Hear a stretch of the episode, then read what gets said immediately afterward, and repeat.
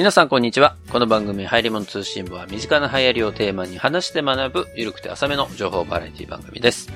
毎週日曜0時配信、本日もホネストと小平でお届けします。そんなわけで小平さん、どうも、こうへいです。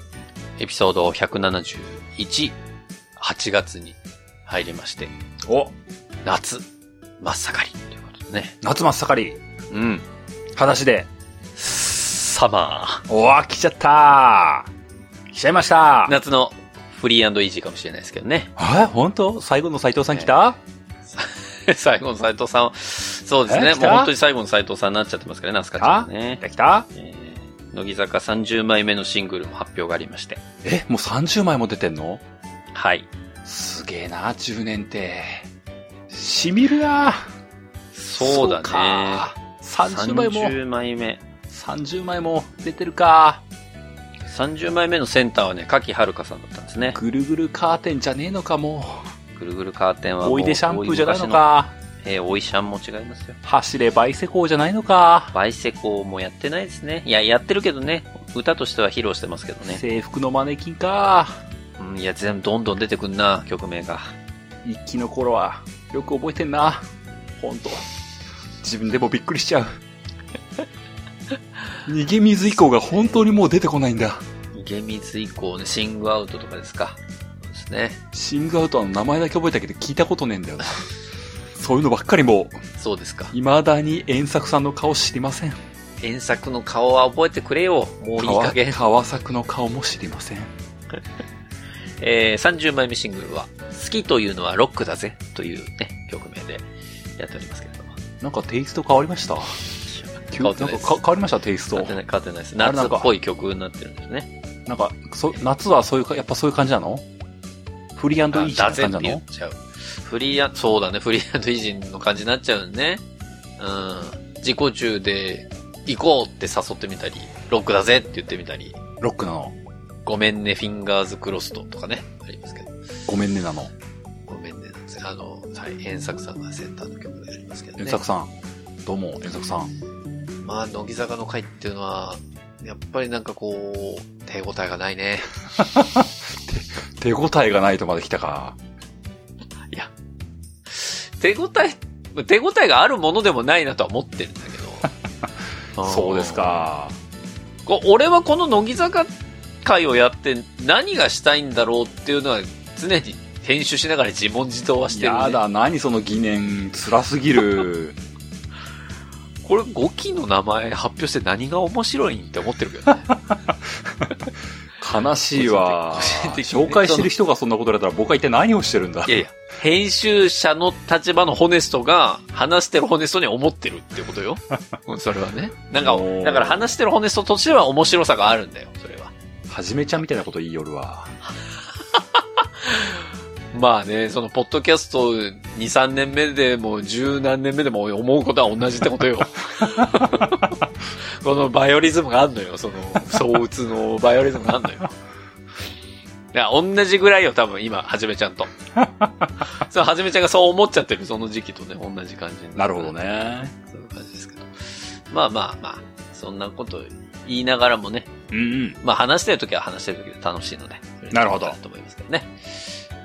はい。まあそんなわけで8月入りまして、うんうん。一発目の放送は小平さんにやっていただこうかなと思うんですけど、今日は何をやっていただけるんでしょうか？今日は久々文房具の話をします。おお文房具。その中でもドクターグリップの話をします。あ、私のホームグラウンドじゃないですか。ホームグラウンド。ホネストのドクターグリップホームグラウンド。それすなわちドクターグリップ。はい。文房具、えーシャープペンシルと言ったら、私はドクターそうなんだね。まあそういうことにしときましょはい。じゃあ、早速本編に行ってもいいですか？う。いいですよ。では、本編に参りたいと思います。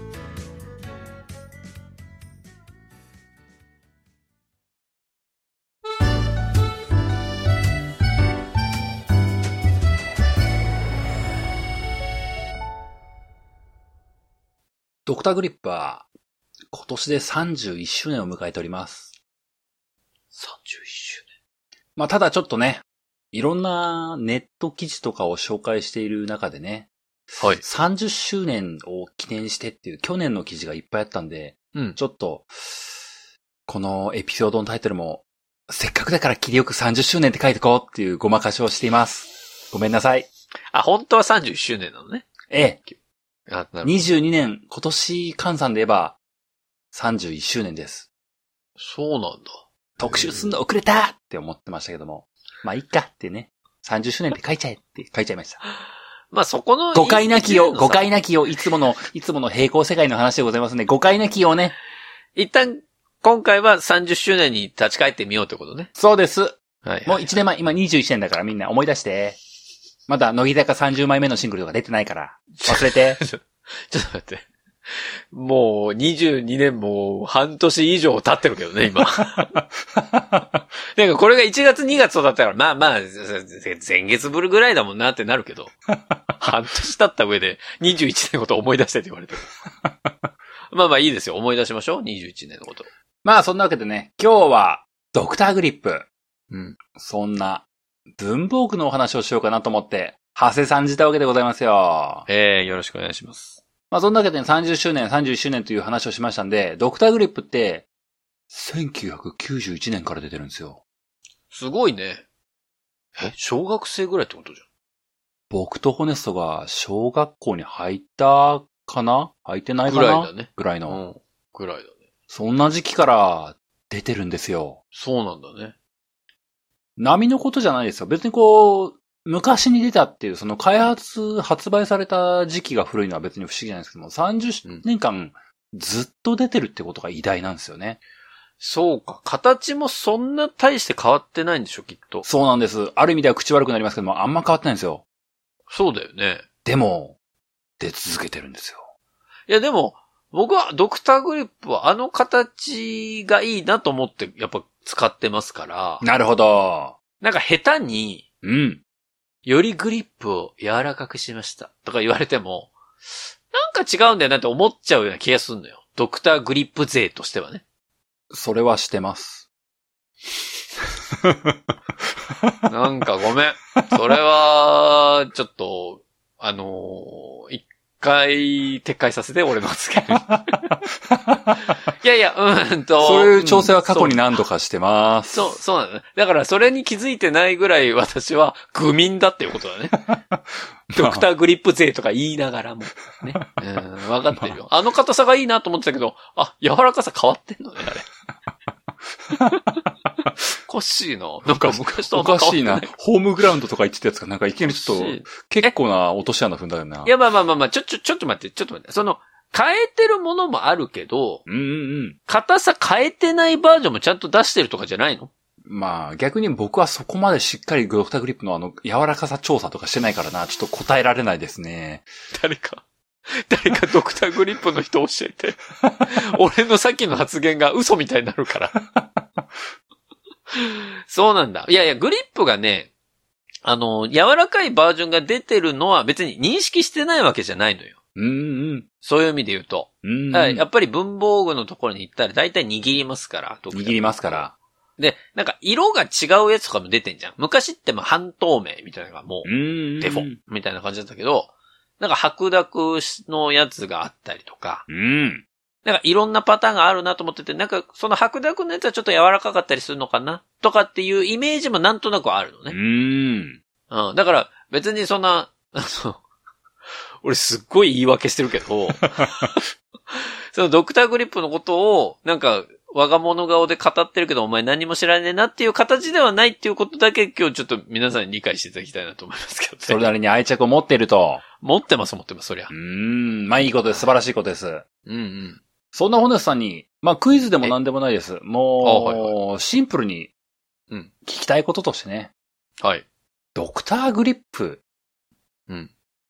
この製品の特徴というか、魅力というか、うん。一体何だと思いますか？まあ、あの、僕からするとやっぱり2点ありまして、ドクター ?2 点ありまして。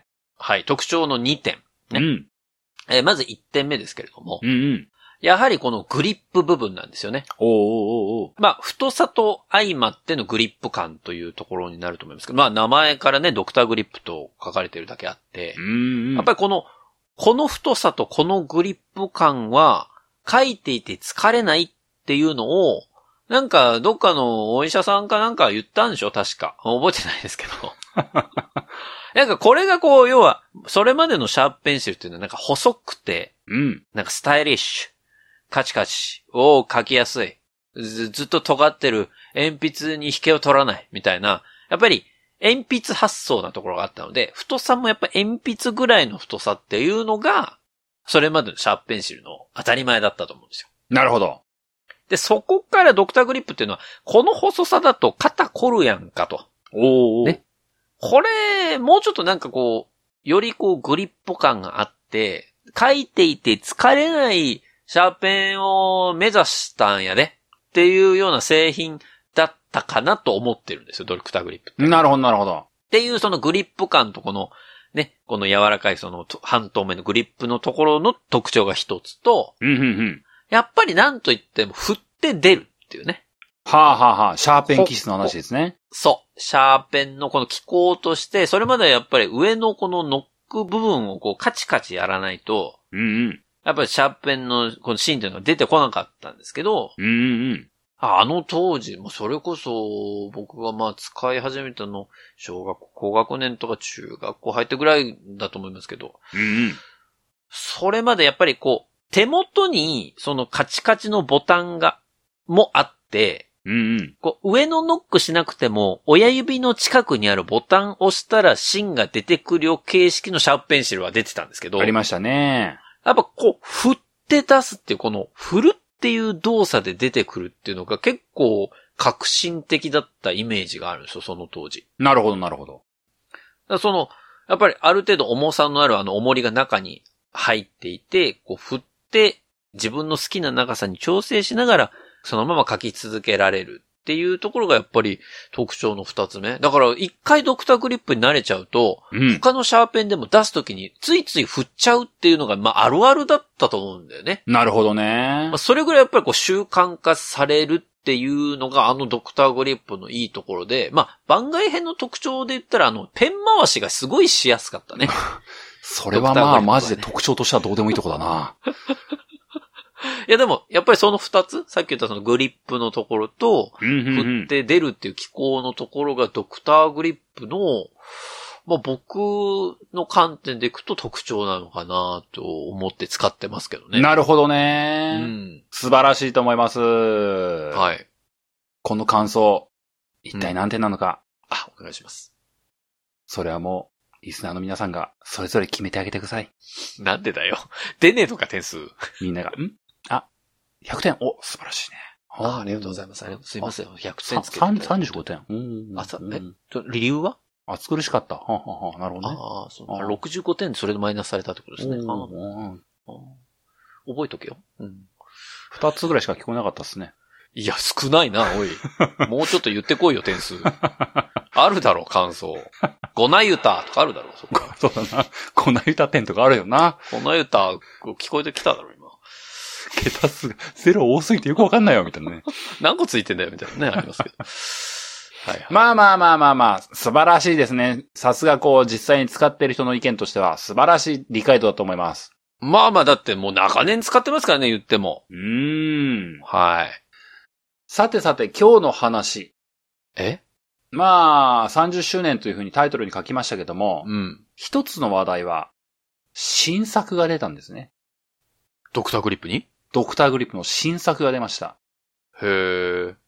その名も、ドクターグリップ CL プレイバランスっていうやつが出たんですよね。CL プレイバランス。うん。CL はちなみにね、クリップレスっていう意味ですね。クリップレスで CL。なるほど。そうそう。CL 自体はね、あの、ドクターグリップの過去のラインナップでも普通にあったんですよ。クリップがついてるもの、はあついてないものってんで、実際昔からあったんですよね。はいはい。そこまでは普通で、今回そうんのプレイバランスっていう冠を被った新製品が出たんですよね。うん。これが一つのニュース。はい。この話をしようかなと思ったのが、僕の最初のスタート地点でした。はい。なかなかの変なやつなんですよ。プレイバランスが？僕は、このニュースを見たときに、うん。パイロットさんが、ドクターグリップってパイロットさん作ってるんですけども、そうですね。パイロットさんが、ドクターグリップの新商品出します。プレイバランスって言うんです。こういう特徴で、ああでこうでこうで、ああなんですってのを見たときに、うん。うーわー、変なの来たーって思っちゃってね。うーって。僕のハヤツーセンサーがね、ハヤツーアンテナがピコーン立ちましたよね。やばーっつって。格好の餌食だったわけだね。餌巻かれたんだ。やばいっ。てて、パイロットさんから。久々に文房会できちゃうなーって、こりゃきついの来たぜっつって。しかもドクターグリップってホネスト好きなやつじゃんうわいじりがやばーって思ってね。もう、だいたい構成出来上がるよね、それでね。うんまずはこう、10分20分ホネストに勝手に喋らして、そこからこう、ケチョンケチョンに言う流れだとか思いながらね。おい、本当にそうなってんじゃねえかよ、おい。そう思って僕は、調査を始めたんです。はい。このプレイバランスを話すにあたって、じゃあ、そもそものグッドクターグリップってどんな感じかなみたいな。あ、30周年だったんだ。うわいろんなこと、あ、ちょ、まとまってんじゃん、いろいろ。あ、こんなページあるんだ。え？えー、すごい。ドクターグリップ、こんなページ？そっか。ちょっと待って。この流れはまさか。ポ、ポポポ、ポ、ポエムが？出てくるのかな？皆さん、え？予想ついていますか？そう、この流れ。はい。小平は、下調べの中で、パイロットさんのホームページを、たくさん見ました。でしょうね。いつもそうですからね。小平は発見しました。ドクターグリップを開発した、パイロットさんのホームページの中に、やばい。ドクターグリップの開発ストーリーというページがあることに。なんでみんな開発ストーリーを書きたがるの？あったーと思って、ああつって。もう、宝の山みたいになってる企業のホームページが。いやもう、僕はむさぼるように読みましたね。そうですか。ただ、僕はこう、素直に、まず先に言います。うん。ドクターグリップね、こうあの、開発ストーリーっていうページタイトルなのよ、マジで。うん、疑ってないよ、別に。開発ストーリーのところも読んでてね。まあ、ただまあ正直なところ結構長いんですよ。はまあまあ、そこはまあしょうがない。思いがあれば長くなるよね、しょうがないとあ、。まあまあね、開発のストーリーですから。もね、そうまあもちろん物語は長くなりますよ、それ。まあ実際30年という歴史があるんで、それは長くなるよねとそうね。5年、10年の話じゃないですからね。思いますわ。で、さらに言えば、うん。結構、テイストとしてはねえ、落ち着いてるのよ。ああ、しっとり系だ。角が取れたような優しい文章だったのよね。ああ、丸い感じのポエムね。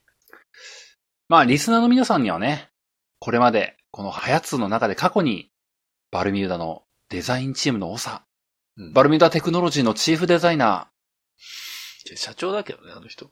寺尾の玄君のポエムを何度となくご紹介してきました。はいはい。聞きました。もうずっと聞いてます。 popIn Aladdin を発明した、うん。 popIn 株式会社のうん。代表取締役、テイトーさんのテイトーさんね。共感性の高い、優しさあふれるポエムを紹介したことがありました。なんか、家族のあったかい感じが出てたよね。ウルトラファインバブルを発生させる夢のシャワーヘッド。ミラブルゼロについて、誰が書いたのかよくわかんないポエムっていうのもなんかありましたね。あの内容がほぼわからなかったですね。ちょっとな、うん、読んだはいいんだけども、よくわからなかったって感じのやつがありましたね。もう本当に、あの、ちょっと何言ってるかわかんないですっていう状態になってたからね。サンドイッチマン的な感じになってたからね、本当にね。うんいやもうね、これまでいろんなポエムに取り組んできました。我々はう、ん。この番組をお聞きの皆さんにも、いろんなポエムを鑑賞していただきました。ポエム鑑賞番組じゃないんだけど、うち。そうなんですけども、見つけてしまったんですよね。そうですか。入り物通信簿を長らくお聞きの皆さんならば、頭の良い皆さんならば、すでにお気づきなんじゃないでしょうか。はい。今、現代日本はね、様々な製品、サービスを売り出すために、うん。一般生活者の皆様に、製品の魅力を、より具体性を持って、うん。開発者の持つ思いと温度を伝えるために、開発ストーリーを書くことが流行っています。まあ、そういうことなんだろうね。これは残念ながらマジです。いや、そうじゃないと、こんだけ開発ストーリー出てこないもん。多分だけど。入るものとしもの世界線ってよく言ってるんですけども、いや、入り物通信簿だけじゃないんですよ。これはこう、皆様が暮らしている現代日本で今まさに流行っているんです。そういうことだね。日本にポエムマーケティングが来てるんです。やばいな。ポエムマーケティングできてきた、これ。来てるんですよ。時代が、現に追いついてきちゃったんですよ。これだから日経トレンディで取り上げられるね、ポエムマーケティングってね、多分タイトルでバーンと出るよ、そのうち。クロストレンドとかでも言われるんじゃない？今年の年末、日経クロストレンドで来るかもしれんで。第1位、ポエムマーケティングって来るかもしれんで。それをちょっと期待したいね、それはねい。ち早く取り組んでしまったがゆえに責任感を感じております。来ないの、別にポエムマーケティング、マジで。今日はね、まあ、時間が許す限りで挑みたいと思っているんです。あ、マジっすか。ま楽しみだなんならドクタこーグリップ、プレイバランスはもうしょうがない。さて起きでいこうかと思っていますよ。やばいじゃん。この前の10秒エロリアみたいな感じになっちゃうよ。プレイバランスも結構苦節な商品なんですよ。これだけで一本持つんじゃないかなって思ったのが本音です。ああ。ただ、しょうがないんですよ。開発ストーリーを見つけてしまったから、もう禁断症状が出ちゃってるわけね。それをもう紹介せねばというね。そううん。これはもう使命感を感じてる。しょうがないんですよ。わかりました。我々が読まねば誰が読むんだと。本当だね。確かにそうだ。なかなかね、パイロットさんのホームページ、散々見やらしてね、うん。開発ストーリー見つけて、来たぜって思う一般消費者あんまりないっすよ。いやゼロで多分。か、もう早ツリスナーかどっちかよ。もう、多分ね。もう、やるっけないんですよ。はい。まあ、ただね、はいはい。もうポエムがあるということは、これはね、僕としては大変喜ばしいことですよ。おまあ、ストーリーだけどね、ポエムじゃなくてね。うんこれは喜ばしいことだと思いますけれども、はい。皆様にご注意事項として最初にお伝えしなければならないことがある。また来たよ、ご注意事項。何ですか、今回は？皆さんね、こう、ポエムがあるぞっつうと、やっぱ期待しちゃうんですよ、皆様は。そらするよ、だってこんな前振りあんだから。これまで散々苦節なポエム読ま、読んでいきましたからね。読んできたね。うんそれはまあしょうがないんですよ。やっぱ、原体験がね、彼のだから。そうね。一番最初の原体験が原だからね。しょうがないじゃないですか。やっぱあんなの何本も読んできたら、もう、うん。濃い味の、コンソメ味だと思っちゃうじゃないですか。そうね、ポエムって聞くともうそっちの感じかなって思っちゃうよね。ただね、こう、今回のは、薄塩味なんですよ。あ、そうですか。なんなら、まあもちろんね、別にこう、パイロットさんのものが悪いという意見はあんまないです。ただね、こう、うん。書く人が違えば、ポエムのテイストっていうのは異なってきます。まあそらそうですよ。それはゲン君とテイトーさんの違いでは、よく皆さん分かったと思います。似てるけど違ったからね。違います。うんそして、今回のポエムは、パイロさんのホームページに間違いなく載っていましたが、うんどこの誰が書いたかは明かされてませんでした。やっぱそうなんです。そこの違いはね、やっぱパイロットっていう企業だからね、一人の人がこう、続いと出てきて、俺はみんなを集めて雨の日のバーベキューをしたとかっていうのはないんだろうな。そうなんです。主語が俺ではないんですよね。なかなかないけどね、企業のホームページで。主語が俺なのって。本当に一社ぐらいよ。一社二社ぐらいよ、本当に。なのでこうね、今回ご紹介するポエムもね、おそらく、おそらくですけども、何度も何度も、交差、高越を繰り返されて、はい。誤解を招くような表現であったりとか、うんうん、うん。角が立っちゃうようなニュアンスってものは削り取られていったことなんだろうなと思います。なるほど。やはり、マイルドになってるんですよね。そこはもうしょうがない。うん。パイロットさんも、それなりの企業規模の会社ですから、そらもちろんそうですよ。しょうがないです。うん。そこはご理解いただきたい。わかりました。何が言いたいかわかりますか？え？これから僕が読み上げるポエム、うん。これを面白くできるのは、リスナーさんがポエムを前向きに受け止めようという、その心持ちと、ホネスさんのホネストさんらしいコメント力に委ねられるわけですね。めちゃめちゃハードル高いじゃん、それ。めちゃめちゃハードル高いやつ来たよ、今。そう、もう、ポエムは普通やでっていう前提をもとに俺はこれから突っ込まなきゃいけないわけね。怖ー。でもまあ、そこはもうドクターグリップ愛がありますから、私には。ホネスさんに全てを委ねるわけでもなく、カバーできるように。はい。入り物通信簿、リスナーさんも含めた皆様が一丸となってポエムを味わっていきたい。楽しいポエムを待つのではなく、うんみんなでポエムを楽しくしていきましょう。いや、おかしいだろ、それ。そういうことなんです。向こうもその想定ないわ。その上で、結構長いので、割愛しながら読みますね。わかりました。今回、まあ、段落っていう構成ではないんですよ。正直ね。ただね。うん。まあ、いつもの流れに乗せたいんで、あえて段落と言いましょう。わかりました。はい。前段がありまして、その先に段落は3つございます。おうおうおう今回、前段と第1段落、そして第2段落、うん。最後の第3段落と、3つ区切ってご紹介していこうかなと思います。お願いします。その上でちょこちょこと、ちょっと申し訳ないんですけども、端折らせてもらいます。うん。ここはあまりにも長いなっていう部分のところはちょっと僕のところで勝手に割愛しています。はいはい。フルバージョン見たい方は、ぜひ、パイロットさんのホームページをご覧ください。うまく誘導したね。今ね。そんなわけで、前段と第一段落読ませていただきます。お願いします。太い軸にラバーグリップ付きのドクターグリップシリーズ。今ではすっかり筆記具の定番スタイルとなりました。でも30年前の発売当初、その形は世の人々をとても驚かせたのです。そんなかつてない形状の製品が開発されることになったのは、ある理由がありました。製品化までわずか9ヶ月間という短い期間で誕生したドクターグリップの開発ストーリーをご紹介します。ここまでが前段です。はい。そして第一段落。細軸のボールペンが主流の時代、人間工学の視点から生まれたボールペン。こんなに寸胴で不細工な形。しかも高価なボールペンなんて本当に買ってもらえるんだろうか実はこれ、1991年の発売前に、パイロットの車内で初めてドクターグリップを目にした人々の言葉です。太い軸にラバーグリップ付きというボールペンの登場は、それほど衝撃的でした。今でこそ太軸の筆記具は珍しくありませんが、ドクターグリップの発売以前の一般的なボールペンは、鉛筆のように細くてプラスチック製の軸が主流だったんです。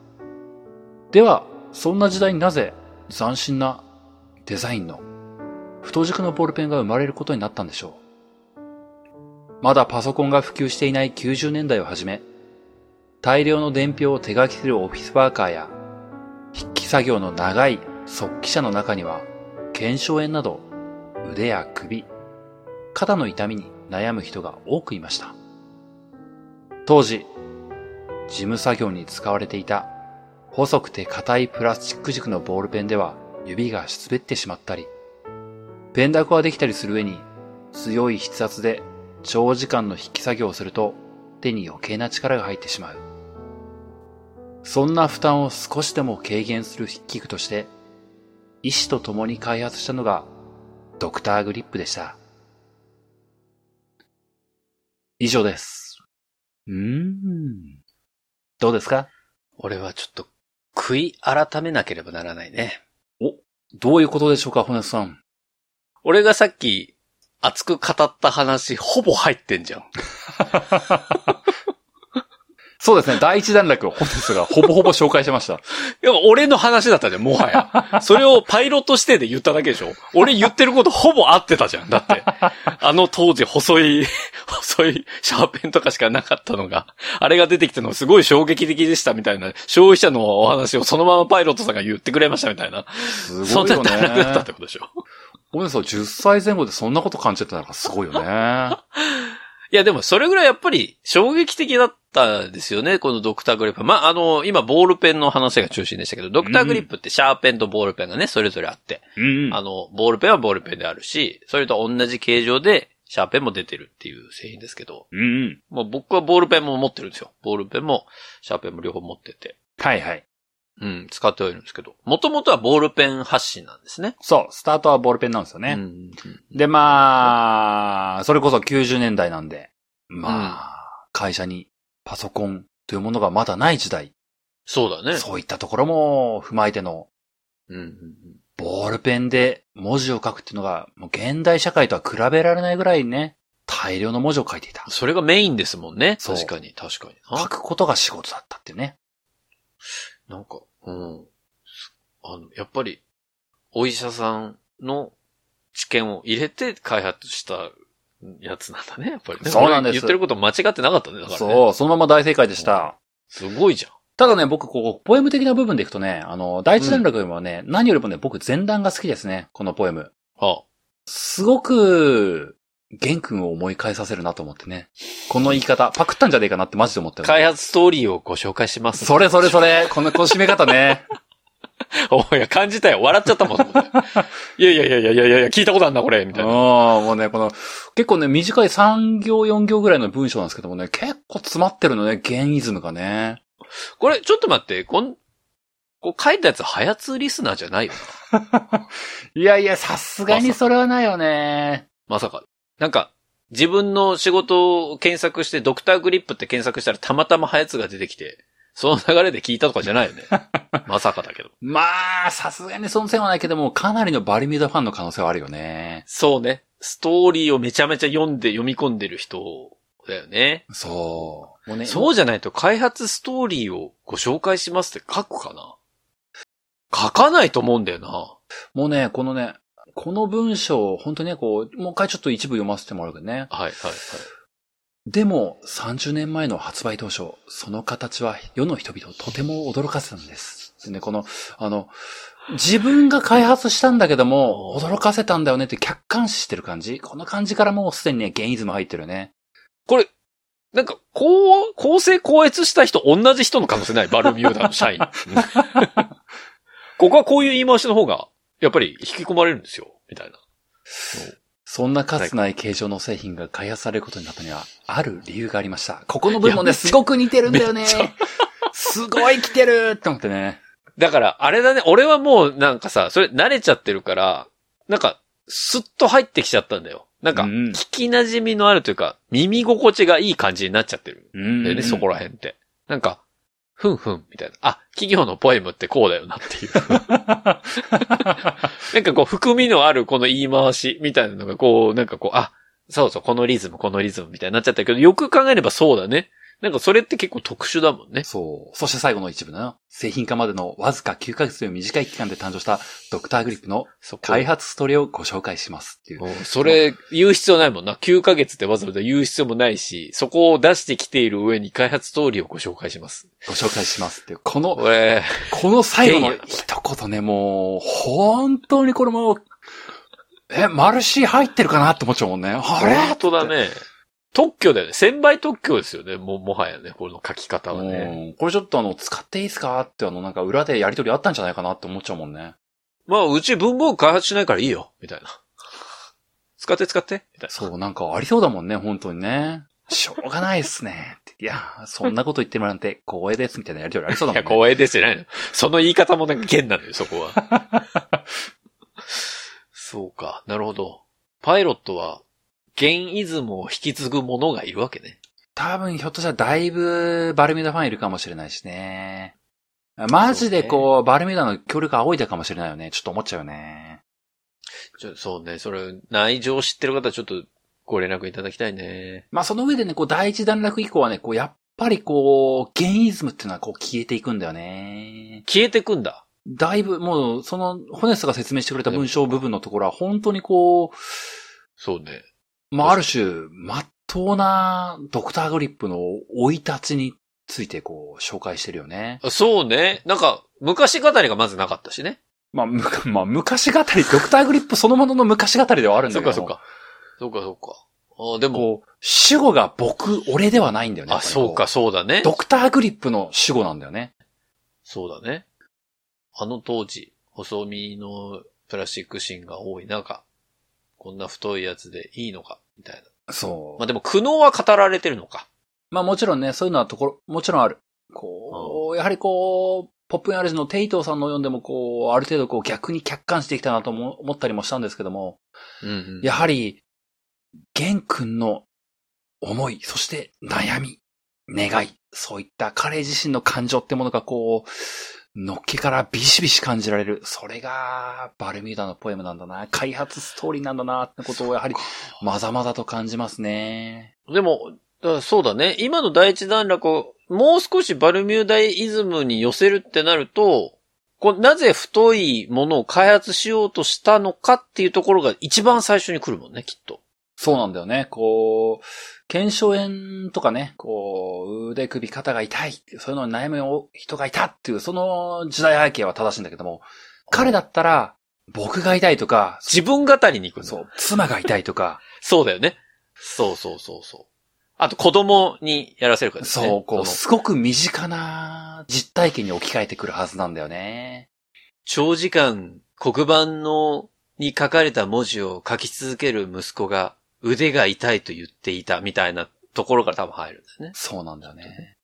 うん、そんなのおかしいって僕は思ったみたいなところがね、こう、やっぱりこう、うん、自分ごととしてこう捉えるっていうところがね。うそうか、ね、パイロットさんはね、こう、社会を持っているからね、こう、自分たちではなく悩んでいる社会の皆さんっていう目線にこう広げてくるんだよね。社会課題なんだ。そこはやっぱり。そこがこう、企業としての器の大きさを、こう、出してきてくれてる、いるんですけども、やはりこうちょっと、企業と生活者の距離ってものを逆に感じちゃうよね。何の考察してんだよ、これずっと。おい。そんな風に思って書いてないわ、第一段落。第一段落とも思ってないだろうけど、ちょっとこう、小平としては寂しいなって思っちゃうんだよね。でも、企業としては順当な書き方だと思うよ。そう、正しいんだよ。それがこう、まっとうな日本企業の書き方なんだよ。ただ、ね、声としては寂しいなって思っちゃうんだよね。そうね、面白さがあるかと言ったら、そんなにはなかったね。もっと憧れの彼の文章に引き込まれたいっていう感じにならないんだよね。書いてないから別に彼は。そこちょっと悔しいよね。テイトーさんみたいにこう、やっぱり自分の家族のことっていうのでこう感じたよね。そっか、テイトーさんって、うちと一緒なんだな。東大からベンチャー起こした立派な頭のいい人なんだけども、やっぱり感じることは一緒なんだな。子育てって誰でも大変なんだな、みたいなこう、わかるみたいな共感性、ちょっとまだないんだな。企業っていう壁があるんだよな。くー。真意はわからないけど、うん。なんとなく今の聞いて思ったのは、うん、うん。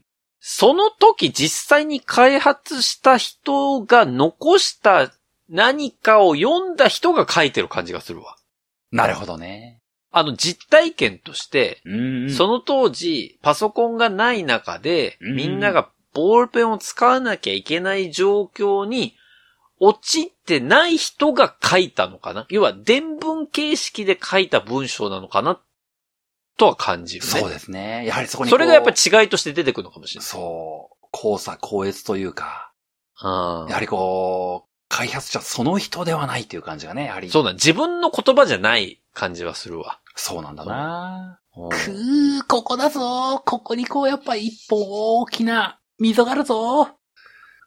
あの、あの、パイロットさん、いいんですよ。そ、あの、別に、ダメじゃないですからね。それが、あの、日本企業の正解だったりもしますので、あの、これ真に受けなくても大丈夫ですからね、これ、ね、もう、僕もこう、ポエムマーケティングを分析する立場としてはね、こう、ここにこう、やはり、やはり差がなると、ね、感じてしまう。どちらがいいとも言い切りたくはないんだけれども、やはり引きつけられるもの。やはりこう、あるんだよね。差はあるんだよね。壁を感じちゃうよ。企業と生活者の壁をね。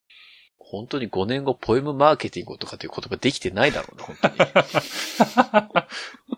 まあまあ、第一段落で延々と喋っていてもしょうがないんで、第二段落に行きましょう。はいはい、お願いします。第二段落の見出しからいきます。はい。見たこともないデザインの連続。試行錯誤の末に生まれたラバー付きボールペン。2月の末、製品設計の担当者の手元にデザイン画が届きます。見たこともない太い軸、そして握りやすくフィット感のあるラバーで軸の全体が覆われたデザイン画に製品設計担当者は驚きました。デスクでの筆記作業中、使用目的に特化したため、携帯用に便利なノック式ではなく、キャップ式を採用。本体が転がるのを防ぐ突起付きの専用キャップが考案されています。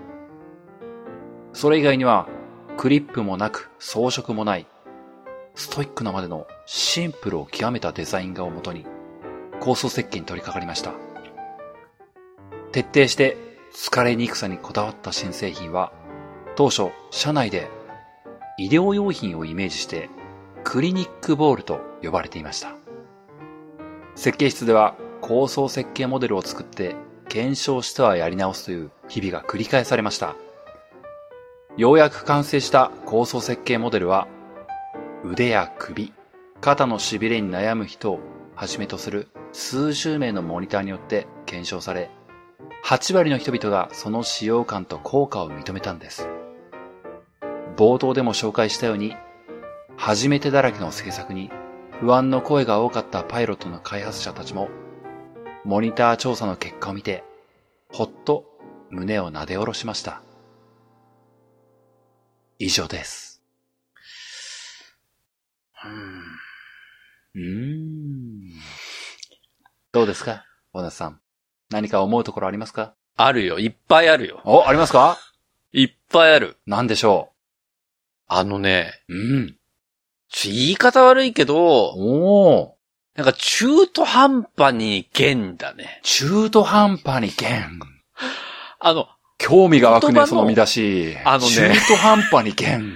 中途半端に弦って何スかっていうとポーツ新聞かな。大きく書かれてるよ一面に。中途半端に弦パイロット、書いてないけど。中途半端に弦。やばい、これは。あの、第一段落よりもう、ん。厳味が増してるのは確かなのよ。厳味が増してる。うん。あの、チョイスする言葉の節々にうん、うんうん。弦が宿っている感じがする。弦が宿っている。あの、うん。なんか、弦が宿ってんのよ。それ、それは思うんだけど、ただね、違うところがやっぱりさっき言った、その、主語が違うっていうところが、まず一つと、うん。語尾。語尾。これはね、やっぱり語尾が語尾が。パイロットだね。語尾がパイロット。また来たよあ弦にはスポーツ新聞一面。語尾がパイロット。弦になりきれてない部分は僕語尾だと思いました。なるほど。ちょあちょっと待って、これ、これ、いかに弦かっていう、あれでしたっけ？そそれを競い合う、なんか、大会かなんかなんでしたっけ？そんなスポーツありました ?e スポーツですかね？新しい。厳味をいかに出せるかみたいな。新しいサラリーマン川柳みたいなやつ来ました？うーん、なんか、なんだろうな。話としてはわかんのよ。うんうん。で、話の持ってき方は、弦っぽいなって感じるの。なるほど、なるほど。開発ストーリーだな？あ、弦っぽい開発ストーリーにしようと思ってるんだなっていうのはわかるんだけど、うんうんやっぱりね、語尾が、うん。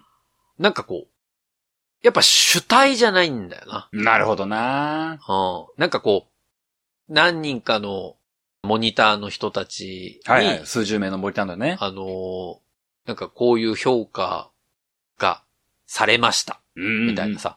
されましたって、うん。やっぱり第三者的なんだよ。なるほど、なるほど。言葉の使い方として。はいはいはい。だ弦は多分そういうのは使わなくて、うん。多分、モニターの人たちが言ってくれたとか、こう、与えられる側、要は、主語は自分で、うんうん。その人たちがこっちにそういう評価を下してくれたんだよっていうような言い回しをつすると思うんだよね。まあ、そうだね。本でその意見とぴったり一致するかはあれかもしれないけどもね、こう、やっぱりこう、モニター調査をして、まあ、その評判が良くて、ほっとしたよ、みたいなことがありましたけども、うんうんうん。まあそこの流れはいいんだけれども、やはりこううん。確かに、誰がほっとしたのとかっていう部分のところがぼやっとしてるのは確かにあるんだよね。そうそうそうそまあ、現その人が、まあ、自分が信じた通りにやって、まあ、社員たちに聞いてみたら、社員たちも、あよかったって言ってたから、まあ、分かってはいたんだけども、僕もちょっと安心したところありましたね、みたいなこと言ったりとかね。まあ、あとは、こう、大田くんに任して、大田くんが頑張ったところ、ちょっと、まあ、あの時はいなかったけども、とっても美味しかったよ、みたいな感じの、こう、やはりこうね、彼の流れっていうのはね、こう、出てきてう。ね。そうなんだよ、そうなんだよな。どうしてもこう、リニアなんだよね。こう、ストレートな、そらそうだよなっていう流れなんですよね。うん。なんか、その、人間的な癖がないんだ。なんか、そのデザインが最初に届いた時に、うん。デザイン担当者が驚いたとか言ってたっけ？うん、そうだね。製品設計担当者が驚きました。うん。製品設計担当者が驚きましたって、うん。やっぱ第三者的なんだよ。そうだね書き。っぷりが。書き手と担当者は別人ってことだね。そうそうそう。だから、弦の場合は、うん。僕は驚きましたになるし、うん。えっと、もし弦が、その、開発担当者のその責任者が別にいたとして、うん、うん。それを渡した時には、うん彼は驚いていました。になるんだよね。そうだね。驚いていまし。たぷあるいはこう、驚かせちゃいました。みたいなこと言って、ね。そうそうそうそうそう。で自分が何かをさせたとかっていうような形になるから、そうだね。その、驚きましたじゃないんだよ。あ第三者が驚きましたっていう表現は多分使わない。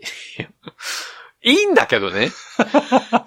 もう、ホネさんもだんだん途中でこう、一回なんか、何を言ってるんだ自分はってなるね。そうなんだよ。これはだって別に、いいいんだもん、別に。その、日本企業が出す文章としては正しいんだ、正しいもんなって思いながらちょっと、はっと我に返るんだけど。でも、なんかそこがなんかね、ちょっと引っかかるのよ。もうちょっと、それなら、普通の文章にすればよかったのにって思っちゃうよね。なるほど、だからね。一番最初に言ったその中途半端に弦って言ったのは、うん。中途半端に弦味を入れたせいでうん、ちょっとごちゃってしてる感じがする。なるほどね。うん。でももうちょっとシンプル、それだったら第一弾力みたいに、もう少しシンプルでもよかったのかな。え？これ大前提として、弦パクってる前提だけど大丈夫？すごいなんか、大人が真剣に小論文の添削してるみたいだよね、これね。おでも、なんか見る人が見るとバレるぞって言ってるような感じだわ。うん、でも、うん。なんか、厳味を、20%厳味を感じちゃうね。まあいいでしょう。最終段落、第三段落行きましょはい、はい、お願いしう。ます時間もないですからね。うんえー、見出しからいきます。はい。30年前、当時の少年に未来を感じさせたドクターグリップ。本番センサーへ向けての準備を進める中、どうすれば構造設計モデルの機能性を実現しつつスムーズに生産できるのか、幾度も試作が行われました。その結果たどり着いたのが、ペンの軸全体をゴムで覆うのではなく、握り部分だけをシリコンゴムとしたグリップの使用でした。これが今では大半のボールペンに採用されているラバーグリップが一般化するきっかけとなったんです。そして頭を悩ませることがもう一つありました。それは価格です。当時は80円前後のボールペンが主流でしたが、それまでになかった付加価値を搭載した筆記具ということもあって、1本500円という思い切った価格設定がなされたからでした。この価格でお客様は本当に納得して買ってくださるだろうか。こうして、可能性は未知数ながらも、機能に裏付けされた武骨なフォルム、軸の太さ、そして価格。すべてが異例尽くしのデビューとなったんです。結果は、その数々の不安を拭い去るものとなりました。年間売上目標の30万本を大幅に超え、5ヶ月で100万本を記録するという大ヒット商品になったんです。腕や首、肩の痛みに悩む人のために作られたこの製品は、結果的に全ての人にとって握りやすく書きやすい、そんな筆記具として好評を得ることとなったんです。翌年には学生をターゲットとしたシャープペンシルも発売されて大ブレイク。以降、ドクターグリップは多岐にわたってシリーズ展開していきました。パソコンが普及してオフィスでの筆記具の使用頻度が減った今もなお、学生に人気のシャープペンシルをメインに販売本数を増やしてきました。世代を超えて人々に愛されるドクターグリップは2021年30周年を迎えます。以上です。ああ、最後の数行以外は弦だね。だねー。三段落持ち直したよね。これは素晴らしく弦だった。いい弦だったよ。これは、か、いやー、これは構成した人、いや、素晴らしいね。僕、個人的に気に入ってるのはね、こう、そして頭を悩ませることがもう一つありました。そこね。そこね。書かなくていいもんね。ああ、この切り返し、ゲ普通の日本企業だったらーンゲーンこれは弦だったわ。これはすごい弦だって三段落すごいよ。第三段落はかなりのコピペ率だね。コピペ率？表意率だね。なんていうか、足組んだやつ出てきてたもん、ちょっと脳裏に。すごいじゃん。頑張ったじゃん。なん、なんの褒め方だってね。なんだろう。おうおう、なんか最後の2、3行はもう、なんかこう、パイロットとして言わなきゃいけないからの文章だったね。この、そうだね。そこはこうしてそうだ、ね。30周年迎えました。もうそれはしょうがないよ。うんうん。うんうん、でもなんか、主語が急に一人になったわ。第三段落。うーん、なるほどね。なんか、俺がっていう感じの。そうだね。困難を乗り換えたぞっていうところが第三なのにこう、ボンボーンって詰め込まれてね、こうんうんうん。う、ミラクル何度も起こしちゃってる。運命引き寄せちゃってるっていうのがこう、そのラバーグリップが、ここも一回文章をまるっともう一回読むけどね。こう、うん今では大半のボールペンに採用されているラバーグリップを一般化するきっかけとなったんですって、こう、さらっとすごいことしちゃいましたよって言っちゃってるあたりがね、うんこありますう、ね。いいよねーってのとこう、もう一個がこう、当時は80円前後のボールペンが主流でしたが、それまでにはなかった付加価値を搭載したそこよで、1本500円という思い切った価格設定がなされてからでしたって、こう、思い切った価格設定ね。そうこれもう。お前が決めたんじゃねえのみたいなな。感じで、こう、すごいね、ああ、すごい出てるってね。これは弦だね。これは間違いなく弦だわ。うーん。これはいい弦でしたよ。いい意見でしたか。いい弦でした。いや、ちょっと、なんかワクワクしちゃったもんね、この第三弾の聞いて。すごいななんか一段落から、こう、どんどん弦のパーセンテージが上がってきたよね。最後完成形の弦になった感じ。そうだね。おそしてあの、シャープペンシル、翌年にはし学生向けのシャープペンシルをね、そうそうそう展開しみたいなところ、ちょっと胸熱だもんね。お、うんああ、なるほどってなる、その、文章の構成の良さうね。ん。シシャーペンも発売されて大ブレイクっていう、こう、これもさらっと言っちゃうのがね、いいよね。いいですよね。今とはもう一般化された。もういいね。この、パソコンが主流となった今でも売れてますみたいなね。そう。感じ。いそうだね。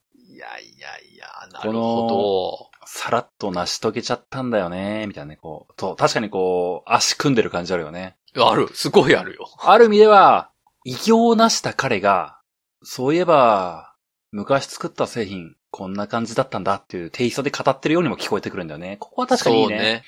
だから、た、ただ一点ちょっと減点ポイントつけるとしたら、減点ポイント、減点ポイント。あの、減のポイントつけるわけじゃないのよ。ちょっとマイナス、マイナスポイントね。減の減点ポイントってあるとしたら、あのータイトルだね。あー、ここね、うん30年前、当時の少年に未来を感じさせた、ドクターグリップ。その当時の少年以降ちょっと長いもん。多分、現だったら30年前、イタリア、ベネチアで、みたいな。そうそう、そんな感じでしょ？そうだね、確かに、ね。そう、場所を入れるじゃん。そうだねの当時の少年がうんぬんじゃないじゃん。だから30年前、東京浅草、みたいなさ。さ確かにな。なんかそんな感じの、その本社の場所をそこに入れてさえくれれば、う。もう、パーフェクトゲンでしたよ。パーフェクトゲン。パーフェクトゲンだ。そうですね。まあ、まあちょっとね、あの、申し訳ないながらね、僕の勝手なチョイスでこう、各段落のところからよーし、ちょこちょこっと削ってたりはするんですよね。はいはいはいこうかん100%の文章ではなかったりもするんですよ。うんうんうん。なのでこう、すべてがパイロさんの思惑通りに伝わったかというと怪しいかとは思うんですけどね。うん。ただまあ、このポエムを読んでいて、すごく頑張ったなって僕は思うんです。それは、どっち方面に？いやー、何を隠そうね。こう、企業がポエムを書くことは僕は嬉しい。はあ、はあはあ、それこそこの、ドクターグリップっていう30年選手の製品が、ね。まあ、うんある種これはね、30周年を迎えた時に書かれたポエムなんで、ある種この、要はヒステリーをね、なぞるものの一コンテンツとして生まれてるんですよ。うん。今回、まあ、相変わらず、やはりこう、新製品のことは一切触れる時間がなかったですけども、まあ、その新製品が出たから書いたというものではなく、どちらかというとこう、ブランドそのものの集大成として書き上げたものっていうようなところなんでね。そうか、そうか。おそらく、パルさんもいつもと違ったことやってみようっていう目線でやってみたことだと思うんですよ。僕も。うん、そうだろうね。読んでる中で感じたこととしては。30周年のある意味区切りだもんね。そう。うんただ、この取り組みはよし。そしてはい、願うならば、新ブランドを立ち上げる時だったりとか、全く新しい商品を生み出す時とか、うん。熱い思いがあるときに、ポエムを書こう。そしたら、僕は何とかして、見つけますんで。言うなればね、こう、様々な企業が、思い思いにポエムを書いてくれれば、うん。僕は嬉しい。そして、うん。きっと彼も喜んでくれると僕は思います。本当に？今のこの日本市場、どうやら僕がきっかけだったみたいですよ。みたいなね。言いそう。すごい言いそう。そういう未来、そうだな。2025年ぐらいまで目に目指していきたいな。うそう。ね。盛り上げていこう。ポエムマーケティング、ポエムマーケティング。バルミューダ、ポップインアラジン、ミラブルゼロ、パイロット。並んでってるよ。どんどん、名だたる企業が並んだってる。楽しみだな、これからの日本。そうね。ちょっと、期待しちゃうな。そう言われると。家電メーカーも、ゾウトラも、何でもいいよ。みんな、待ってるよ。じゃあまた、次のポエムがあったら、皆様をお呼びいたしますね。はい。ありがとうございました。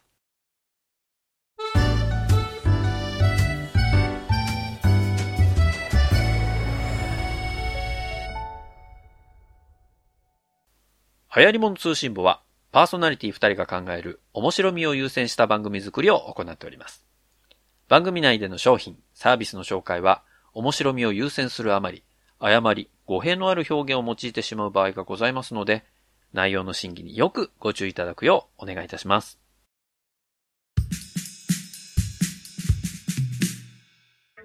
はい、エンディングです。ん。まあ、ちょっと新製品の話はね、ほぼなかったですけど。そうだね。全くなかったね。なんていうかこう、まあ今回ね、開発ストーリーは、まあまあ我々の世界線ではポエムと呼んでますけれど、ん。今回のポエムを聞いて、まあ一つ思うのは、パイロットとして今回のこのテイストの文章を開発ストーリーとして載せるっていうことをよく上が許可したなと思いますね、これは。